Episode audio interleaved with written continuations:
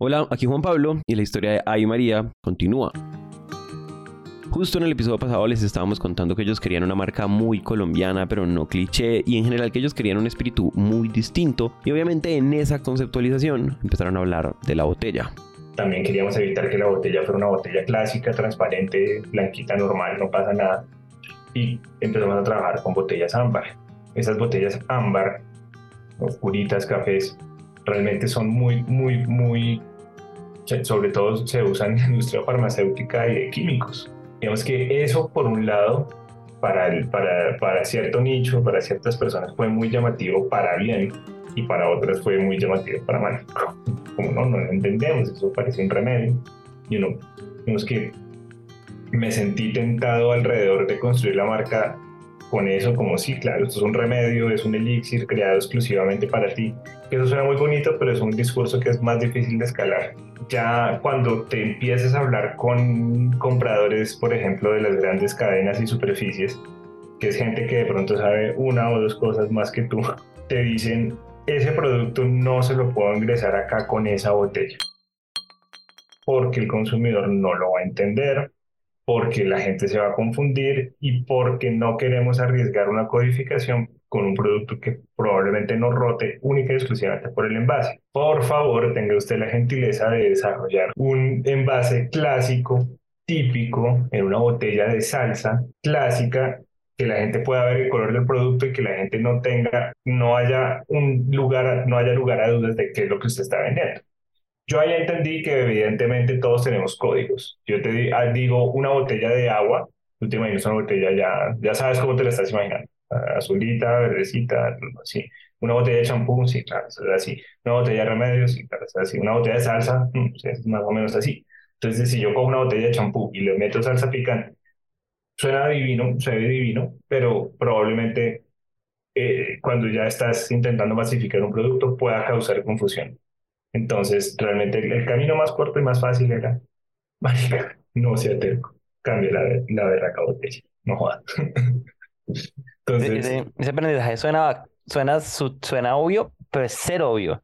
Porque de hecho tú ahorita hablaste, tú dijiste, queremos hacer todo diferente y eso, uno escucha a muchos emprendedores diciendo eso y yo no estoy seguro que tan buena idea es.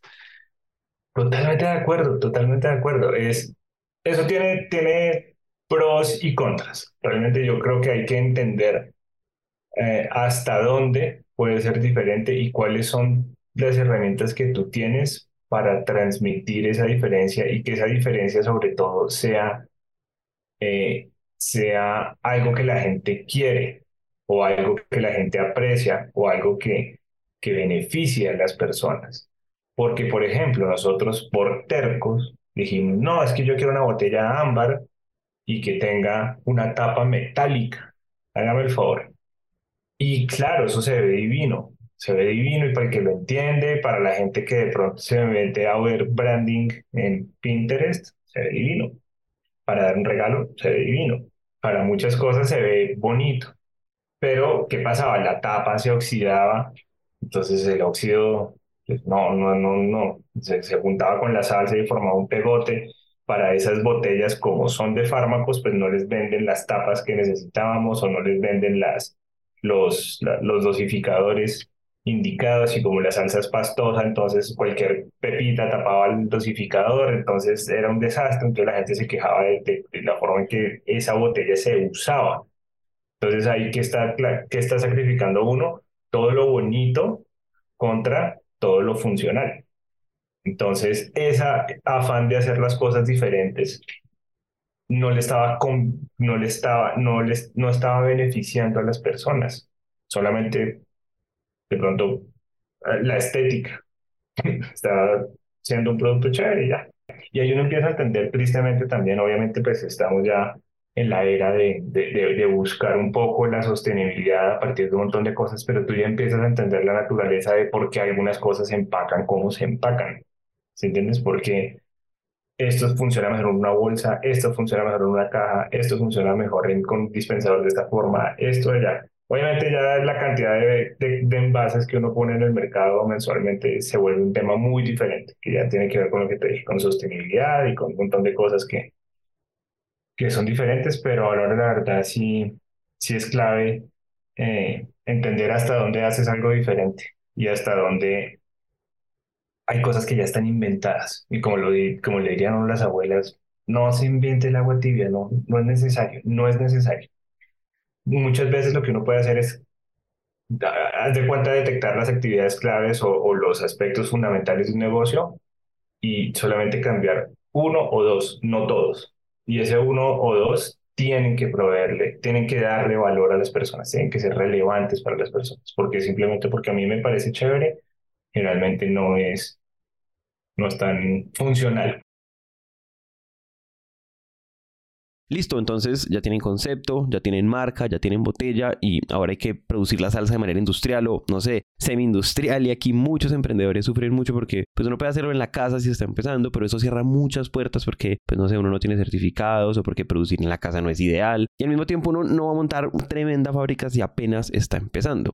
Pero por fortuna para eso ya hay soluciones y Juan Camilo explica esto obviamente con analogía de la música. Y es que cuando nosotros éramos chinos, como yo empecé tan, tan, pelado que llaman, cuando nosotros éramos niños, eh, pues bueno, adolescentes tempranos, eh, ensayar era un peo, porque tú literalmente sí o sí no existían baterías electrónicas, o no, por lo menos nada, ninguno de mis amigos tenía billete para eso, no existían, y pues nos tocaba hacer ruido, ruido. Y entonces más o menos el baterista tenía que vivir en casa, en una casa. Si teníamos algún, eh, algún tipo de aspiración de llegar a ensayar, teníamos que ir a una casa a hablar más o menos con todos los vecinos, llevarle flores a la de al lado, hablar con el celador, pasarle una luquita. Por hecho, era una logística y aún así siempre llamaban que es que el papá de la señora al lado está enfermo y el señor no puede descansar, que si pueden dejar de hacer bulla. Quiero dormir, quiero dormir.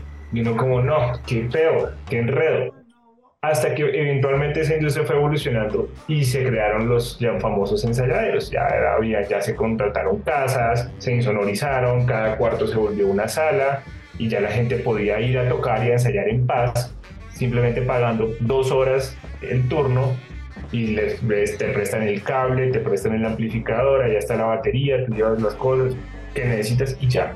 Ese esquema lo intentó hacer Kitco con la cocina. Entonces, ustedes pueden venir acá a cocinar, a producir lo que quieras, si haces panes, si haces mermeladas, si haces croissants, si haces salsas, puedes venir acá y te cobramos por horas. También lo mismo, si necesitas una licuadora, acá hay licuadora, acá hay ollas, acá hay cucharones y demás. ¿Y eso, eso facilita Invima? ¿Eso, eso facilita? Ellos, exactamente, ahí empezamos a aprender. ¿Por qué? Porque ellos dijeron, para nosotros poder prestar ese servicio, nosotros, Kilco, tenemos que cumplir la normativa del INVIMA. Ustedes saben cuál es la normativa del INVIMA. Yo no ahí con voz, con ojos grandes y vocecita. No, no tengo ni idea cuál es la normativa del INVIMA. Entonces ellos empiezan a contarle a uno, vea, usted tiene que hacerlo. Y al final del día uno dice, uy, no, qué gallo. ¿Sabe qué? Tengan el INVIMA ustedes, yo les pago y ahí hay que hacer un trámite en ese caso que se llama domiciliación del registro y es como que yo le voy a decir al INVIMA que mi planta son ustedes y ustedes pues, se encargan de tener todo el día. El esquema era divino. ¿Hasta cuándo? Hasta cuando ya necesitas nuevamente subir de liga. Y para subir de liga, pues hay que empezar ganando los primeros partidos, o sea, hay que vender, hay que hacerlo cuanto antes. Entonces, aquí pasa algo y es que con este tipo de productos uno puede vender en muchos canales diferentes y una cosa es vender en digital, llamémoslo canal digital, otra cosa es vender en grandes superficies o retail o canal moderno, como lo quieras llamar. Otra cosa es el canal tradicional de tiendas y supermercados de barrio. Otra cosa es Oreca, que es hoteles, restaurantes y cafeterías. Y otra cosa es, digamos que lo que usted más o menos pueda venderle a amigos, para su primer círculo de amigos, conocidos y familiares. Todo eso, imagínate gestionar cada canal. Y dentro de eso, cada canal hay un doble clic, porque cada canal tiene una cantidad de clientes. Y cada uno de esos canales tiene listas de precios diferentes y tiene mañas nada, mañas diferentes. No le puedo hablar igual que el que le hablo a un hotel, a un man que tiene un emprendimiento en Palomino, a como le voy a hablar a un restaurante vegano en la 82. Es muy, es, los volúmenes, todo. Entonces, entonces, para Juan Camilo es mejor idea ir ganando en cada uno de estos canales de a poquito, porque hay algo muy tentador. Y es que uno a veces quiere estar en todos lados de una. Y aparte de estar en todos lados, uno se da cuenta que uno no tiene la capacidad de gestionar tantos clientes. Por eso en Ay María empezaron con restaurantes y de a poquito fueron creciendo, pero todo eso tiene una historia que se las vamos a contar en el próximo episodio. Entonces, en el próximo episodio lograr estar en un restaurante es como tocar en, un bar. Eh, estar en una grande superficie es como firmar con una disquera.